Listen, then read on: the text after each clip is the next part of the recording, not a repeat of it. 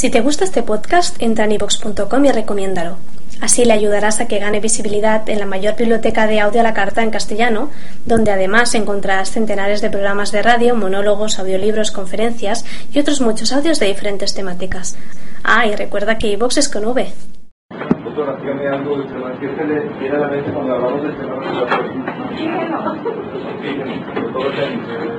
Fotografía me algo de tema que se le viene a la mente cuando hablamos del tema respiratorio. Doctora, dióxido de carbono, doctora, vía respiratoria, ¿qué más científico que entre la vía respiratoria? ¿Qué más? Mono, ah, pulmones, ah, ¿qué más? ¿Vale? ¿Fosas nasales? Boca. La boca puede eventualmente, eventualmente formar parte del sistema respiratorio si la nariz está obstruida, pero normalmente no, no respiramos por la boca, ¿verdad? Entonces, la boca no va a formar parte de este sistema. Muy bien, hoy vamos a revisar el tema respiratorio, ¿verdad? Eh, vamos a ver cómo está conformado, vamos a revisar eh, biología, fisiología, cómo se divide, qué función tiene cada una de esas partes en la cual se divide el sistema respiratorio. Fíjense, eh, los seres protozoarios para fines prácticos tienen un sistema de, respiración mitocondrial a pesar de su gran tamaño que pudieran tener, ¿verdad? Digamos que el sistema pulmonar, el sistema como tal respiratorio comienza a aparecer en los insectos en los cuales tienen múltiples tracks, ¿verdad? Y existen animales que tienen sistemas especializados de respiración como pueden ser las branquias de los peces, los cuales están adaptados para poder obtener oxígeno a nivel de acuático, a nivel sumergido. Y pues para fines prácticos, a partir de los anfibios, comienza a aparecer el sistema eh, pulmonar como tal. Nosotros los humanos, pues ya vamos a ver qué nos pasa. Muy bien.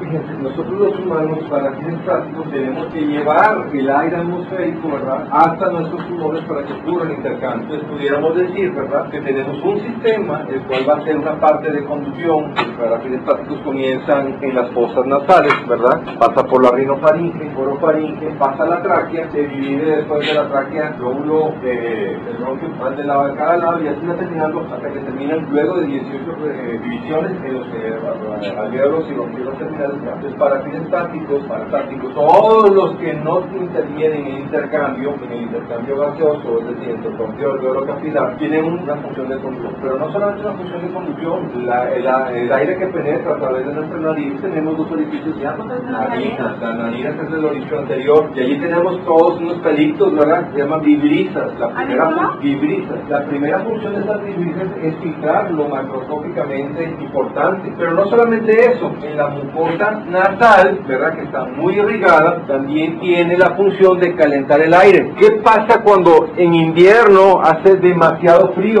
Lo primero que notamos es que se nos saca la nariz, ¿verdad? Y comenzamos, nos, ponemos congestionados, ¿sí o no? ¿Qué pasa cuando respiramos por la boca? De repente nos da tos porque se nos reseca, nos comenzamos a dar cuenta que la función de la vía respiratoria superior tiene una función no solamente función filtra, calienta, también humedece, y eso lo valoramos, eso lo valoramos cuando metemos aire, como les digo, y respiramos todo el tiempo por la boca, pues a la mañana metemos con irritación en la garganta, ¿verdad? Pero no porque tengamos una infección, sino porque está seca. Entonces, nosotros podemos decir, podemos decir que a partir de los bronquíolos terminales, una gran diferencia entre un bronquio y un bronquíolo es que no tienen cartílago los bronquíolos, y se dice que son a partir de los terminales, es decir, vamos a ver los sacos alveolares, las unidades bronquiolos alveolares, son los únicos que intervienen en la intercambio gaseoso. Entonces, yo les preguntara a ustedes cuál es el concepto de hipoxia. Hipo, hipo, hipo, oxígeno. La terminación IA, tisular, tejidos. Cuando yo digo que alguien tiene hipoxia, hipoxia tiene disminución de la cantidad de oxígeno a nivel tisular, a nivel de los tejidos. Yo dijera ahora hipoxemia, disminución del oxígeno. Hipo por debajo de oxígeno, emia de sangre. Hipoxemia es la disminución, ¿verdad? Es la disminución de oxígeno en la sangre. Dijimos que la principal función del sistema de respiratorio terminal, ¿cuál es? La función principal de la porción distal es intercambio, el intercambio gaseoso. Eso se llama hematosis. El intercambio alveolo capilar, es decir, cuando la sangre desoxigenada llega a los pulmones, vierte a los pulmones, paso, ¿verdad? CO2 y capta oxígeno, ¿sí o no? Muy bien. Para fines prácticos, la vía respiratoria está dividida por una gran estructura, en vía respiratoria superior e inferior. ¿Quién sabe cuál es esa estructura? La laringe. Todo lo que está de la laringe hacia arriba se llama vía respiratoria superior. Y cuando ustedes se enferman de alguna de estructuras, ¿por qué van con el otorrino? Pues se llama otorrino laringólogo. Y cuando tienen un proceso inferior, es decir, todo lo que está en la laringe hacia abajo, tráquea, tra eh, bronquios, bronquiolos, hasta y alveolos, con el neumólogo. La estructura que hace que tengamos vía aérea superior e inferior es la, la laringe. Toda esa laringe, eh, toda esa vía respiratoria superior tiene un mismo epitelio. ¿Cuántos tipos de epitelio dijimos que había? Oh, bueno, se lo voy más sencillo. ¿Cuántos tipos de tejidos dijimos que había? ¿Cuáles eran?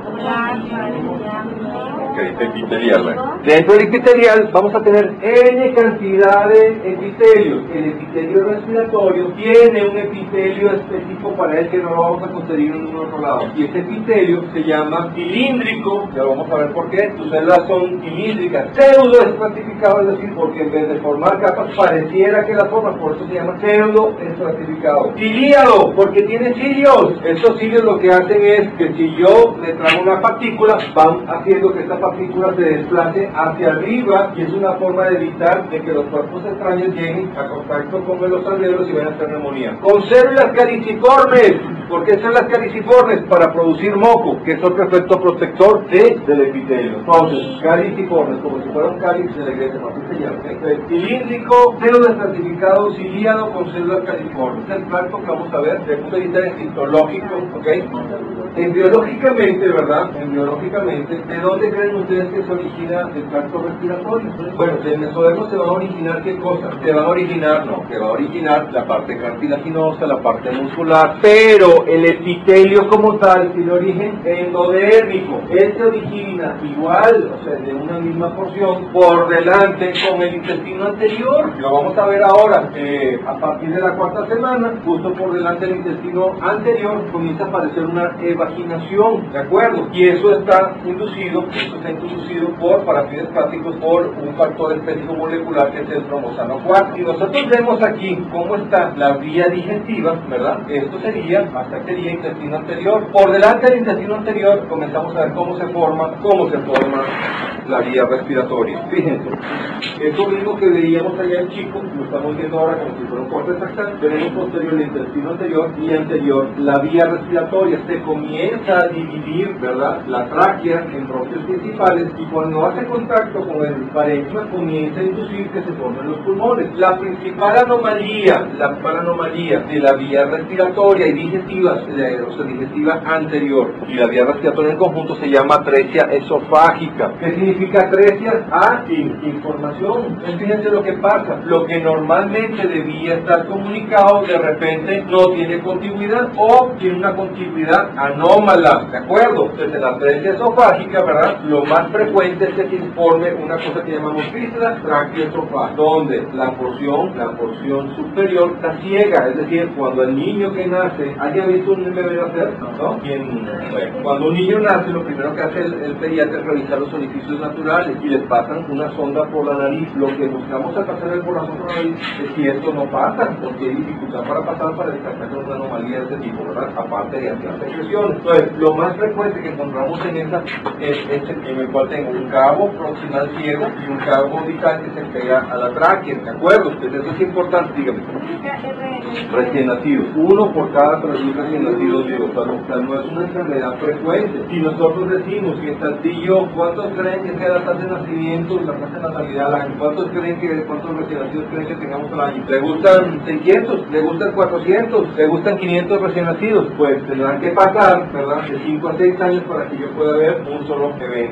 Existe, este evento puede venir acompañado, este evento puede venir acompañado de otras malformaciones, y es se llama el síndrome de Baxter, ¿de acuerdo? Donde tenemos lesiones de las vértebras, perforaciones del ano, ¿verdad? Puede haber malformaciones cardíacas, ¿ok? Y esto es para fines prácticos la atresia esofágica, problemas renales y del el problema de las extremidades, ¿ok?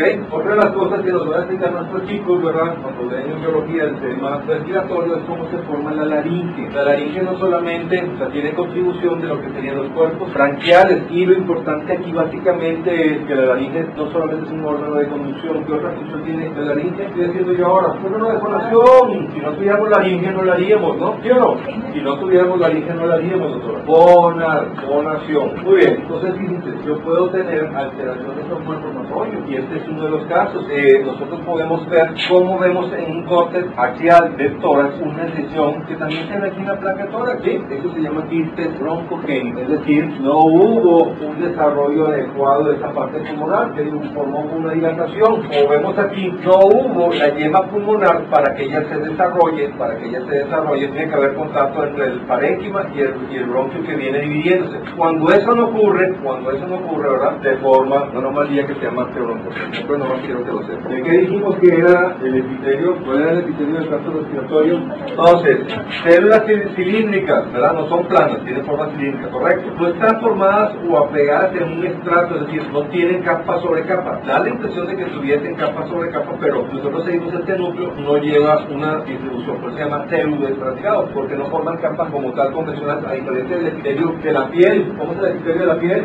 Plano, porque son células estratificado, queratinizado. Muy bien. La otra, la otra eh, eh, característica que tiene, dijimos que tiene cilios, pues cilíndrico, pseudoestratificado, ciliado, y van a tener células caliciformes, es decir, células productoras de moco. Cuando el tracto respiratorio se enferma, ¿qué tienen ustedes?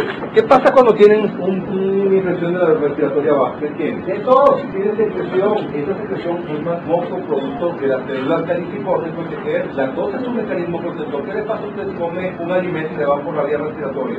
Lo primero que comienzas a tener es tos, sigue tos y tos y tos, tos es un mecanismo protector. ¿Qué pasa a alguien que le va una, una, eso es otra cosa? Pero oriéntese.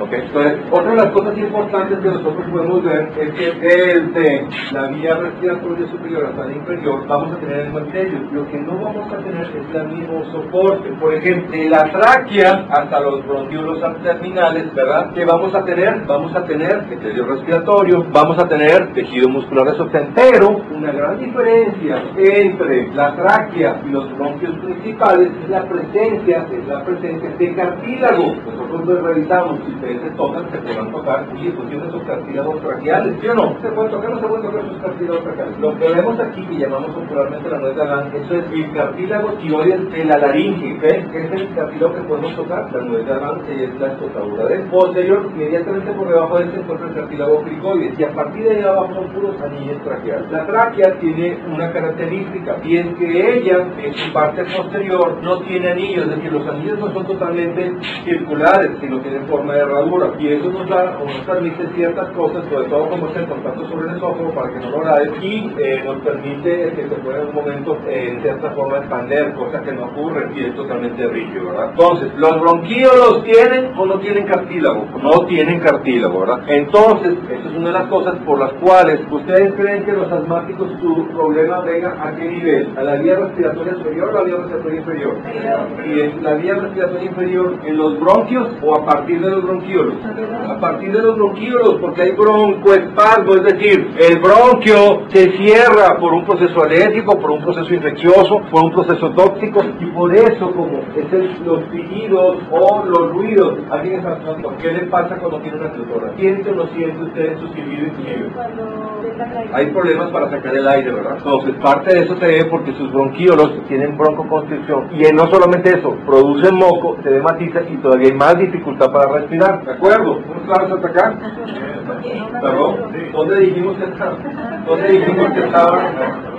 ¿Dónde dijimos que estaban eh, para fines prácticos los pulmones o la unidad pleuropulmonar? En la cavidad torácica, ¿verdad? La semana pasada dijimos que la cavidad torácica tiene una porción media mediastino y dos porciones pleuropulmonares o laterales donde van con la, liebre tanto el pulmón como el con la pleura, ¿sí? ¿Sí se acuerdan o no se acuerdan? Sí, Muy bien. Les dijimos que para fines prácticos la tráquea se divide en lo que se llama la carina, en la carina traqueal, allí se divide la tráquea en bronquio principal del lado derecho y bronquio principal del lado izquierdo bronquio principal del lado derecho, bronquio principal del lado izquierdo. Penetran al, pulmón y se subdividen, ya veremos posteriormente el pulmón del lado derecho cuántos lóbulos tiene, dos, tres, ¿quién da tres? ¿quién da dos? ¿quién da tres? ¿quién da tres? ¿quién da tres en el derecho? está correcto. El lado derecho tiene tres lóbulos, superior, medio, inferior, y el lado izquierdo tiene superior y inferior. Para contar, ¿verdad? Entonces, luego de 10 El izquierdo tiene dos. Luego de 17 subdivisiones, llegamos a la unidad que queremos evaluar. ¿Cuál es esa unidad? El intersticio o la unidad alveolo-capilar. Se llama alveolo-capilar, ¿verdad? Porque necesitamos, necesitamos que la porción terminal de la vía respiratoria intercambie oxígeno y CO2 con el capilar, ¿de acuerdo? Eso se llama unidad alveolo-capilar. ¿Cuál es la eh, sustancia principal que se encarga de ese intercambio, muchachos? Que está en los glóbulos rojos, que baja cuando tienen M. La hemoglobina, la hemoglobina tiene una gran afinidad por CO2 y baja por O2, por eso es importante en una distribución cautonaria, lo vamos a ver ahora. Pues importante es que en este lugar tengamos un gradiente de concentración diferente. Cuando yo meto aire, teoría, ¿verdad? mi aire tiene una concentración mayor que el capilar, que va a intercambiar, por eso hay un paso hacia este lado, viceversa con el CO2, ¿sí o no? Si yo ingiriese, bueno, ingiriese no porque sería comer, yo inhalase, perdón, si yo inhalase aire contaminado, por ejemplo, de un... ¿Qué le pasa a la gente que siga con monóxido de carbono cuando se quedan eh, con el, carro prendido o cuando tienen, o por gas, cuando se, también con monóxido de carbono cuando el calentador prendido? Esa gente lo que pasa es que su aire que están consumiendo no es rico en oxígeno y entonces no hay intercambio y al no haber intercambio comienzan a tener varios problemas que comienzan a retener CO2, comienzan a tener sueño, ¿verdad? comienza a alterarse el centro respiratorio, hace un paro respiratorio y se muere, no se vayan a poner Con la porción respiratoria, donde ocurre intercambio, se llama, eh, para fines prácticos, a partir de los bronquiolos terminales en adelante, ¿verdad? Es que ocurre o comienza a ocurrir eh, intercambio alveolo-capilar. Y se dan cuenta, esto es muy diferente a lo que veíamos en, la sección anterior, ¿verdad? En este epitelio, en este epitelio, ya es diferente. Tenemos una capa, la capa para fines prácticos única, que tiene nada más que dos tipos de células, los neumocitos tipo 1 que hagan el intercambio alveolo capilar, los neumocitos tipo 2 que producen surfactante. El surfactante es una, una sustancia que evita que cuando el aire sale, el pulmón se colapse, es decir, se cierre totalmente. Ahí traes una bolsa con ahí de papel para que tengan una idea más o menos. Producen el surfactante. Evita que se colapse la vía respiratoria. Para fines prácticos esto es lo que ocurriría si se dieron cuenta, en ningún momento la bolsa le pasó esto, ¿verdad? Nunca se colapsó. Los neumocitos tipo 2 producen un surfactante que permiten que tengamos una doctora, que tienen darle la vuelta. Esto es lo que está viendo entonces, que esos neumocitos producen ese líquido que lo que hace es evitar que se colapse totalmente el pulmón. Esto es importante. ¿Alguien ha tenido, vive un recién nacido prematuro? ¿Ah? Los recién nacidos prematuros tienen una cosa que se llama membrana hialina. La membrana hialina, generalmente cuando uno nace antes de la semana 37, consiste en que no tenga suficiente surfactante y por eso problemas de. Neumocitos tipo 2, alveolos. Pero está en En el pulmón, en la porción terminal a nivel exterior. O sea, los alveolos se componen de son... Los alveolos, la unidad alveolo capilar, eh, los alveolos tienen esto. De hecho, que esto, si lo vamos viendo de una forma de mayor aumento, podemos decir, ¿ustedes ven aquí haya cartílago? No, ¿verdad? Entonces, si no hay cartílago, podemos decir que es un bronquiolo, ¿verdad? ¿Por qué podemos decir que es un bronquiolo? Porque tiene epitelio respiratorio, cilíndricos estratificados, porque tienen músculos, porque tienen... Pero a medida que vamos disminuyendo, fíjense como ya esta se va perdiendo, ya esta no es igual que este, ya epitelio no es igual, ya no tiene músculo, ¿verdad? Y esta sería la parte alveolo terminal, ¿verdad? Y esto que vemos acá, pues es una parte de pulmón lleno, lleno de alveolos, que lo que van a hacer para hacer prácticos también es estamos claros, y si todavía fuéramos a un aumento mayor, esto que vemos acá sería esto que les acabo de decir, esto es un alveolo, ¿verdad? Salud de un alveolo, ¿qué, qué tiene? Tiene una capa de epitelio con hermositos, ¿verdad? Y tiene un vaso sanguíneo donde hay intercambio. No tuviese un vaso cerca, ¿cómo harían intercambio? Pues necesitan tener un vaso sanguíneo para que eso que está aquí esquemáticamente representado lo podamos valorar fisiológicamente. ¿Estamos claros? Esto, esto es, esto meniscado. Me explico, si yo agarro, ¿han usado uno de esos microscopios? Tiene una óptica donde le podemos cambiar desde el aumento de volumen, de volumen de, la, de la óptica, ¿verdad? Y yo esto lo veo a 40x, no es lo mismo que la vea a 100, ¿verdad? Entonces, esto que estamos viendo aquí es una sección de mayor aumento de esto, ¿ok? Pero no me entiende. No, digo. Eh, o sea, ahí de la imagen, de la más grande, ¿cuáles son los neumáticos? Estos son los de- Aquí adentro estarían en esta área aquí, en la orilla. ¿Se dan cuenta que esto es la, que es un alveolo? ¿Sí? ¿Sí o no? Si nosotros vemos esto mismo representado esquemáticamente, esto es el alveolo, esto es el alveolo. Estas células que están aquí son los neumocitos. Y aquí tenemos un vaso sanguíneo que eh, tanto es arteria y vena. ¿Ok? ¿Sí? ¿Sí? Vale. ¿Qué tipo? Con la insuflación, cada, cada vez que metemos aire, no tenemos la respiración para fines plásticos tiene una parte pasiva, aunque no la querramos ver así, que es la inhalación. Cuando yo meto aire, se mete porque hay un gradiente de presión y se distiende el pulmón, el pulmón tiene la capacidad o una propiedad que se llama elastancia, es decir, una vez que se distiende es como una liga, como una, ¿sabes lo que es una liga? Una celación. O se vuelve gancho. Bueno, es que a lo mejor se llama diferente. No porque los queda tan ignorantes. Cada vez hacen que los haga más fácil. Así ya quiero echar la culpa del programa.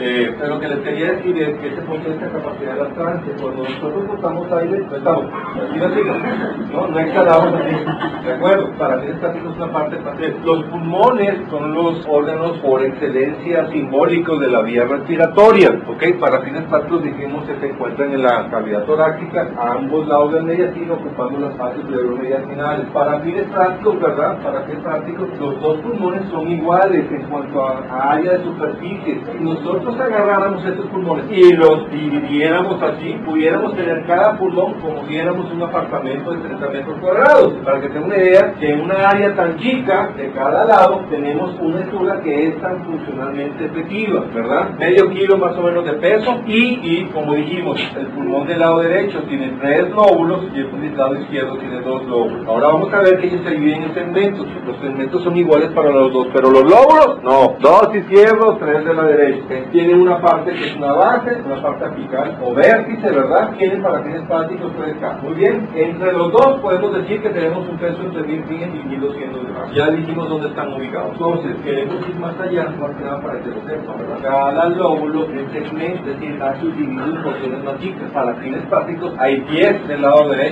y hay 10 también del lado izquierdo, ¿ok? Se- eso tienen para fines prácticos utilidad a la hora de ver una radiografía y decir la lesión está en tal segmento, utilidad a la hora de programar una cirugía. Pero lo que quería que tuvieran era eso, que tenemos dos del lado izquierdo y tres del lado derecho. Y, y eh. Otra cosa importante, ¿se acuerdan, verdad? Si se acuerdan, habíamos dicho, habíamos dicho que de la laringe hacia abajo se llamaba vía respiratoria inferior, ¿de acuerdo? Cómo se subdivide la tráquea en la carina, ¿verdad? Que a su vez se divide en bronquio principal derecho e izquierdo, que a su vez se divide en bronquio del lóbulo superior, del lóbulo medio y del lóbulo inferior, y este es el bronquio superior. Y a su vez se subdivide en segmentos, que a su vez se van dividiendo, fíjense, hasta llegar a obtener una área de difusión más o menos de alvéolos, para que tenga una capacidad de intercambio adecuada. Y nosotros, esto que tenemos acá, es una cosa que se llama bro- broncoscopía virtual, se llama virtual porque a diferencia de esta, donde el médico sí mete una óptica, vemos por ejemplo en este caso un carcinoma de pulmón. En esto lo hacemos tomógrafo, es decir, que el paciente tenga dentro el bolafibroncoscopio rígido, entonces podemos hacer virtualmente, esto es como si estuviéramos navegando en un juego de esos de, ¿verdad? Sin haber estado dentro. ¿eh? Estas son las formas como podemos nosotros evaluar. Estamos claros que el epitelio, a partir del bronquíolo respiratorio, es decir, los fondos alveolares, los sacos alveolares, los alvéolos son la función son los únicos que tienen capacidad para intercambiar oxígeno 2 ¿Sí? Muy bien. Que. Ya lo vamos a revisar. Fíjense, una de las cosas que con frecuencia tenemos en los problemas en la vía respiratoria es la que ¿verdad? Y uno de ellos es clásico, la gente en un restaurante y de repente comienza a ahogar, se pone morada y se muere. Y la gente, ¿de qué se murió? Cuando usted está en un restaurante, ¿verdad? Y alguien, la maniobra universal, dice, de- perdón, la señal universal para decir me estoy asfixiando es esta. Si ustedes hacen eso, significa que están asfixiando. Y hasta que no se demuestre lo contrario, tiene un pedazo de carne atorada en la vía respiratoria. Y la única maniobra de expelerlo es la maniobra de Henry. Agarran al paciente. No, no, al revés, de Henry. Imagínense que usted está en el restaurante y doctor está... No, pues yo no. Usted va a poner... Sí, agarra. ¿Se está? Ok. Va a poner su mano así, pero justo inmediatamente por debajo, por debajo de ella, ponga la mano, toque rápido el temor, ahí está, aquí abajo. Y fíjense lo que hay que hacer, muchachos. No se lo vaya a hacer, no vaya a hacer que contenga un premio nacional le hace expresión y no, alguien vio ustedes el de la niñera, ¿cómo se llama esa? La señora Lopario, que le hizo jugar una broma que estaba haciendo con su ex esposa y de repente le echó pimienta y el tipo estaba hablando y hasta que ¿Ah? Bueno, esa es una maniobra de Heli. Cuando no puede salir, no, sí, o sea, le tienes que hasta que salga, tiene dos opciones, o sale o se muere. No le pido cualquiera. ¿Ok? Entonces, ¿y qué pasa si estamos solos? ¿Te estás ahogando? En, el espejo, en el espejo, con una silla, como hizo una silla muy bien, agarran el espaldo, muy bien, agarran el espaldo y se dejan caer. Es la única manera, bueno, si te caes y te parte la silla y te clava la silla, yo voy a morir igual. es que puede pasar. ¿Cuántas veces otros de los que están aquí viven solos? No, sería cosa rara. No, no, no estoy Pero, o sea, ¿qué le explico? ¿Qué puede pasar? Estás comiendo en tu casa, de repente, ¿qué hago? Mañana llega todo el mundo. Esto es una maniobra de Henning. Sería que la supieran. Es presión, chicos, presión. ¿Qué es lo que buscamos? Que haya aumento de la presión intratorácica lo suficientemente como para que salga o eyecte, ¿verdad? Como que si tuviesen una manguera y le estuviesen echando presión para que salga lo que sobra, ¿verdad? Pero en este caso no es chavo es lo que es, sale aire, ¿verdad? ¿Se para de mano? Te va a sentir. Si te paras de mano, te va a sentir, claro. ¿Tú crees que, puede, que la gravedad sea suficiente como para.? Otra de las cosas que vemos con frecuencia, todos van a tener, la gran mayoría de ustedes va a estar arriba a tener hijos, no sé casi igual pueden tener hijos, ¿verdad? O tienen hermanos. Y una de las cosas que vemos mucha frecuencia es la presencia de cuerpos extraños en la vida respiratoria, sobre todo niños menores de 5 años, donde tienen, todo han visto que todos los juguetes traen una edad más o menos, ustedes tienen un porqué. De hecho, eh, se han dado cuenta los juguetes más pequeños, esas son grandes, no son que verdad. Cuanto mayor vamos aumentando, entonces ahora sí. ¿Por qué? Porque miren, todos estos son objetos que hemos encontrado en la vía respiratoria. Unos son radiolúcidos, es decir, no se ven en la placa, y otros son radiopacos, ¿verdad? Entonces lo importante de esto es que estos muchachos, ¿verdad? Estos muchachos ¿Qué puede pasar en ellos? Comienzan de repente a tener tos crónica, infecciones respiratorias a repetición, y lo que tienen es un objeto extraño dentro de la vía respiratoria. Entonces hay que pensar en niños menores de 5 años con dificultad aguda o con infecciones a repetición de que puedan tener un cuerpo extraño. Pues habíamos dicho que dentro de del sistema respiratorio, ¿verdad? Teníamos, lo primero era filtrar, ¿verdad? Y filtrábamos a través de las narinas, filtrábamos a través de los movimientos del, del epitelio filtrábamos de muchas maneras. Eso es una primera. Pero también tenemos funciones no respiratorias, es decir, funciones que no tienen que ver, que no tienen que ver con el intercambio gaseoso. Por ejemplo, en el pulmón tenemos una proteína que es la angiotensina, ¿verdad? Que se encarga de activar la renina del sistema la angiotensina, se encarga de mantener nuestra presión arterial en condiciones normales. Entonces, renina angiotensina. El pulmón sirve para equilibrar. ¿Quieres? Alguien tiene algún familiar diabetes. Alguno de sus familiares alguna vez se ha descompensado, que le ha dado una presión sacada. Fíjense, cuando los pacientes se ponen poca insulina o no ponen insulina o están enfermos, ¿verdad? Producen ácidos, se llama diabetes. Y nosotros podemos, a través del, del eliminar parte de esos ácidos. Por eso estos pacientes tienen un anillo ¿verdad? porque eliminamos ácidos a través de la vía respiratoria. También podemos eliminar fármacos, y esto es una de las cosas las cuales en la gente anestesia, para operar, se dan los gases, ¿verdad? Estos gases se absorben, pero también se eliminan por la vía respiratoria. Entonces, algunos fármacos también se pueden. Y tienen también funciones en el metabolismo de las grasas o de los lípidos. El surfactante es el más, el más ejemplo más importante, ¿de acuerdo? Muy bien, eso era nada más que quería que supieran que no solamente teníamos una también respiratoria, sino que tiene zonas que no son respiratorias. Fíjense, ¿cuántas capas tiene la atmósfera voluntaria? Una voluntaria para el viernes nos va a traer qué es la atmósfera y cuántas capas tiene. Nosotros en nuestra atmósfera, nuestra atmósfera tiene una ventaja, la ventaja es que nuestra atmósfera tiene, y no por eso podemos vivir, hay otros países, digo, países, otros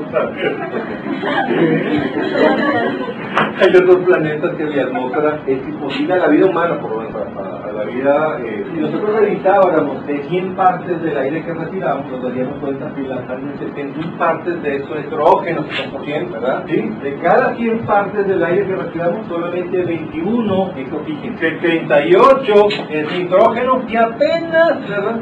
apenas el único, el, el otro 1% son otras series, óxidos, eh, monóxido de carbono, ¿verdad? óxidos nitrosos, o sea, son otros gases menores. Y eso tiene importancia a medida que nosotros subimos en alto, La presión parcial de oxígeno, que se llama, se llama presión parcial porque no todo es oxígeno en el aire, va disminuyendo. Por eso la gente que vive a grandes alturas están, ¿por qué creen que se han chapeado?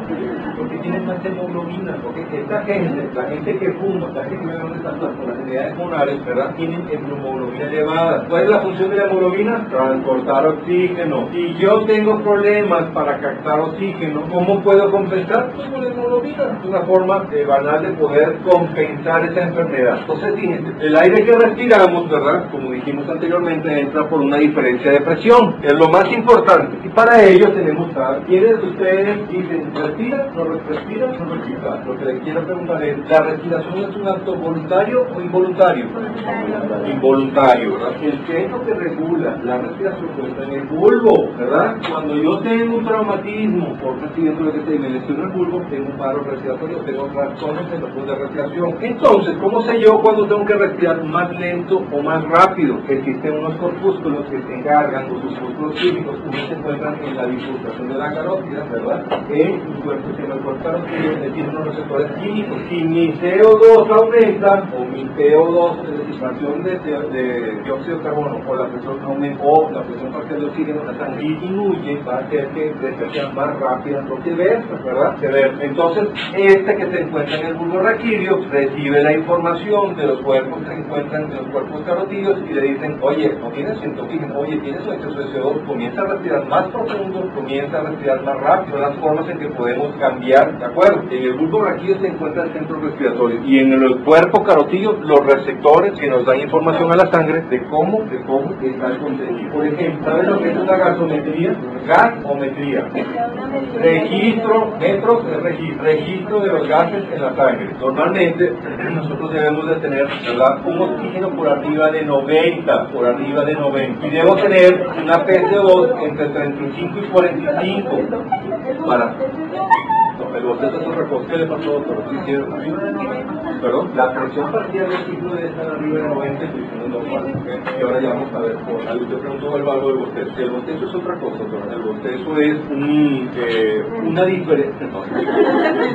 una diferencia de presión que ocurre en una forma bruta y por eso, pero, pero no tiene nada que ver con el tipo de respiración. No, no, no, eso sería entonces, en cada caso sería un suspiro, porque en el boceto usted bota, no, no bosteza para adentro, o bostezamos para adentro.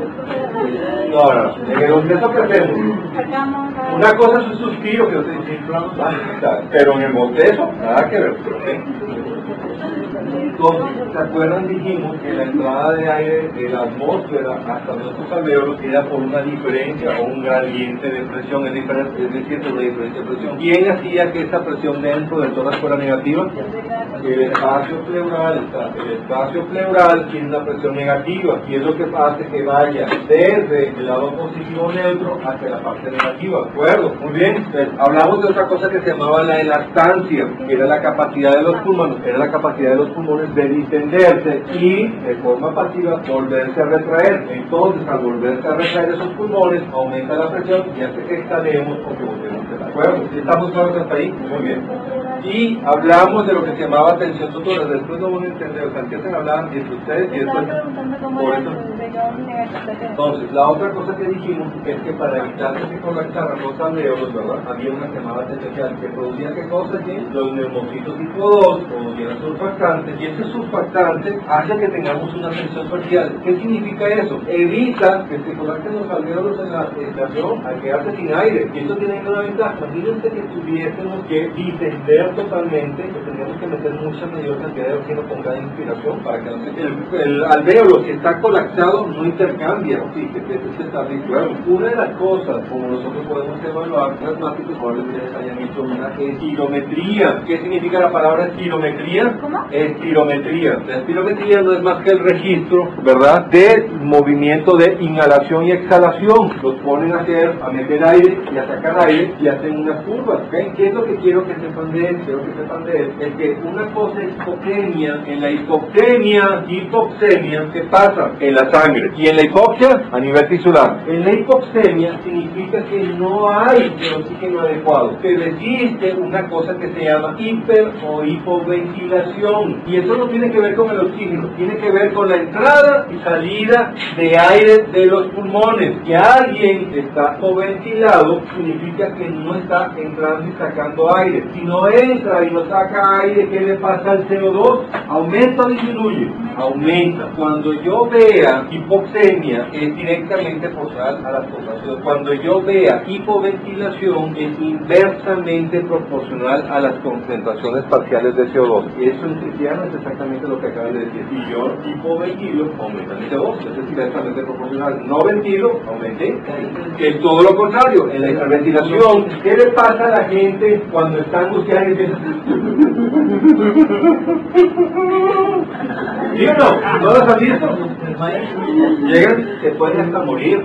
Por eso les ponen una bolsa con una bolsa de papel, porque como comienzan a hiperventilar, comienza a disminuir la PCO2 y al comenzar a disminuir la PCO2 pueden producir trastornos en la polarización de las membranas y pueden llegar a morir. Por eso se les empiezan a engarrotar, se llama espasmo carpoclear, se les ponen las manos engarrotadas.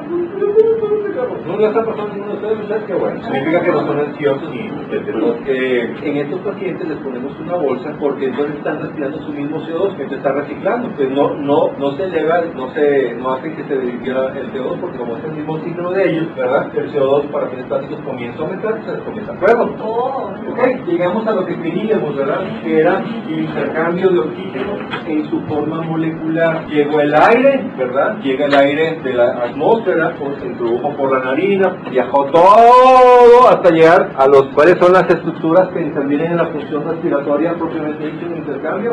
El alveolo capilar es la unidad, pero ¿cómo se llaman? Ductos, tractos alveolares y alvéolos, ¿verdad? Que son los que hacen intercambio. Llega rico en, en- en oxígeno y pobre en CO2. ¿Qué hace? Pasa al capilar, ¿verdad? Que viene con sangre desoxigenada, intercambian CO2, adquiere oxígeno, sale con sangre, ¿ok? Eso ocurre cada ciclo. Eh, ¿Cuántas veces, cuál es la frecuencia respiratoria normal? En los adultos. No, no. Esa es la frecuencia cardíaca. Escuchen bien, ¿cuál es la frecuencia? Imagínense que respiramos 60 a 100 veces por minuto.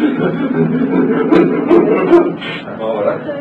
Se dice que son entre 12 y 16 veces por minuto la frecuencia normal. Por arriba de eso se llama taquimnea. Algunos consideran hasta 18, 20, algunos hasta incluso hasta 20. Pero lo que quiero que sepan que definitivamente es, ¿verdad? Mucho menor que la frecuencia respiratoria. Por arriba de 20 hablamos de taquimnea, por abajo de 12 hablamos de bradinea, es decir, menor eventos por minuto de respiración. Entonces, en un minuto yo debo tener más o menos 14 a 18 respiraciones, no más de ahí, ¿de acuerdo? ¿Sí? En estos 14 y 18 respiratorios, eh, respiraciones, tengo una área de 140 metros cuadrados porque son los dos pulmones intercambiando oxígeno, ¿de acuerdo? En cada respiración, en cada respiración más o menos metemos 10 cc por kilo, ¿me explico? Se pesa 50, me queda 500 metros cúbicos de aire, se pesa 100, pues me queda 70, 700, bueno, pues eso se llama volumen minuto, es decir, la capacidad de meter una cantidad de aire por cada minuto se llama volumen minuto. Pero todo ese aire, todo ese aire no, se, no llega a la porción terminal, ¿verdad? Me explico, si ustedes tienen agua en un hidroneumático, desde que lo prenden, pues hay una porción de agua, ¿verdad? Hay una porción de agua que se queda en la manguera, ¿sí o no? Cuando ustedes apagan el, el hidroneumático y separan la manguera del hidroneumático, ¿le empiezan a no el agua? Bueno, la vía respiratoria es igual. Hay una porción de aire que se queda desde la fosa nasal hasta el lugar que se llama espacio aéreo verde. Dice muerto porque no se utiliza ni intercambio alveolo capilar. ¿De acuerdo? El un minuto que, hace in- eh, que tenemos en, en- en una inspiración, es correcto. Si yo lo quiero llevar a minuto, ¿verdad? Sería multiplicar de nuevo, porque le preguntó volumen, hay que hacerlo por una respiración. Doctora, ese aire que yo meto, 10 minutos, ¿qué cree usted que habría que hacer? Multiplicarlo por el número de respiraciones que quería. Entonces, bueno, esa sangre llegó y y un intercambio. Y este intercambio a nivel de capilar lo tenemos con quién? Con los que llaman hemocéritos rojitos, que es la rojo. Y lo rojo, ¿quién se lo da? Colorante, que es la hemoglobina, ¿verdad? Lo importante aquí que quiero que recuerden es que son muy chicos, 7.2 micras. Son biconvexos, eso me permite deformar y pasar entre los capilares sin que se destruyan.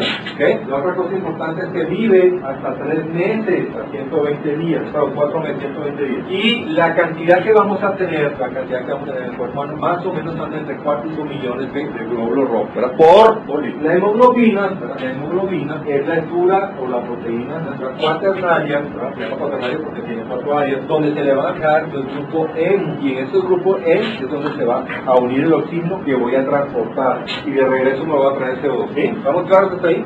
Los eritrocitos es la principal función, o sea, la función va a ser transportar el oxígeno y el CO2 para que haya intercambio. No solamente los eritrocitos son los que que haya intercambio, no son varios factores. Sin embargo, que me interesa que sepan es que el eritrocito cuando llega al alvéolo bota CO2, agarra oxígeno, ¿qué? cambia de carga, por decirlo de alguna manera, y ahora va a la llevar oxígeno. Entonces, dijimos que tenía una estructura cuaternaria, pues tener una estructura cuaternaria lo que hace, lo que hace es que la forma como la hemoglobina capta oxígeno y, es, eh, y bota CO2 no sea lineal. Me explico, si yo tuviese una curva de distribución lineal, que haría que a mayor aumento de A, mayor aumento de B, pero eso no ocurre en hemoglobina. La hemoglobina tiene una, podemos hacer misma idea, y eso es que yo pueda tener una persona como 9 de saturación de oxígeno, de saturación de oxígeno, está con 70 presión parcial de oxígeno, se está muriendo. ¿Sí me explico? Es- lo que quiero que entiendan con esto es que no necesariamente la saturación debe estar bien, yo tengo que tener oxígenos adecuadamente, adecuadamente oxigenados. No es así. ¿Por qué? Porque tiene una forma de distribución simoidea gracias a su estructura cuaternaria. Lo vemos de esta manera, pues podemos decir que un gramo de hemoglobina transporta 1.4 milímetros de oxígeno. Si yo tengo 15 gramos de hemoglobina por cada 100 cc de sangre, más o menos digo que yo tengo, que yo tengo de sangre 4 o 5 litros, ¿verdad? Yo pudiera decir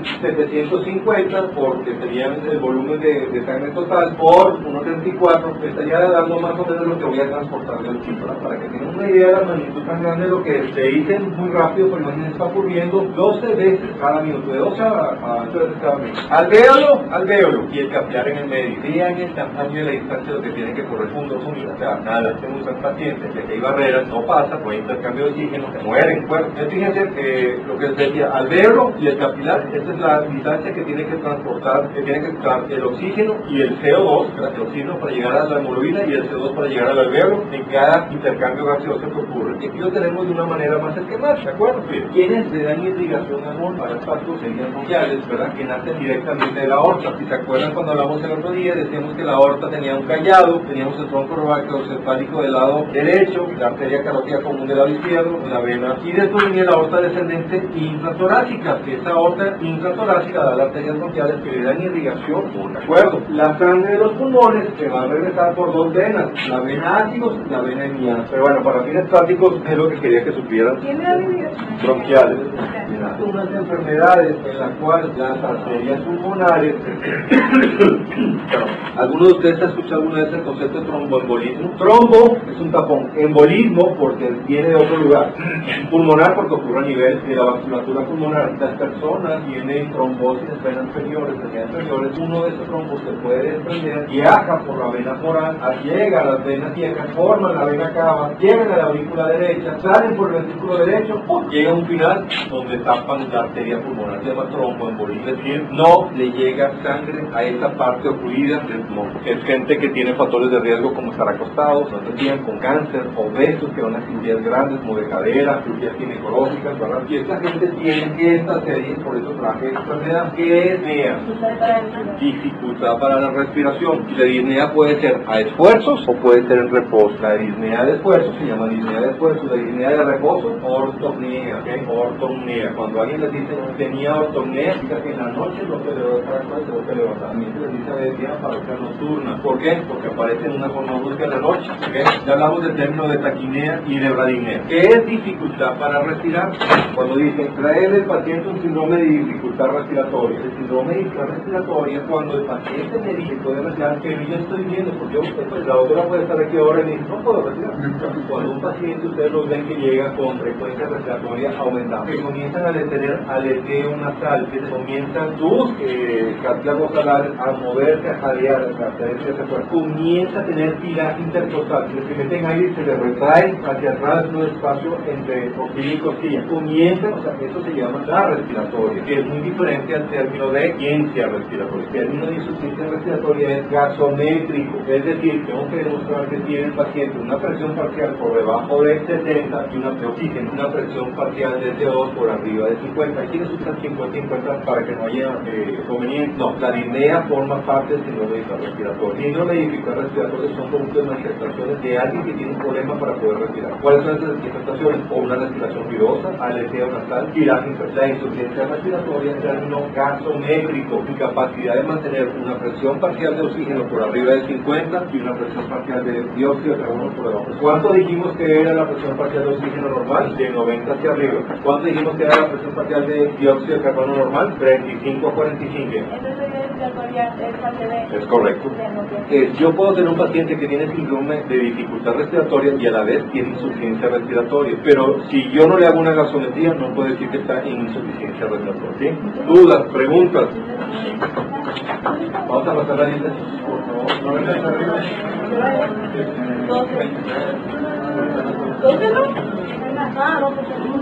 Magdalena Mendoza.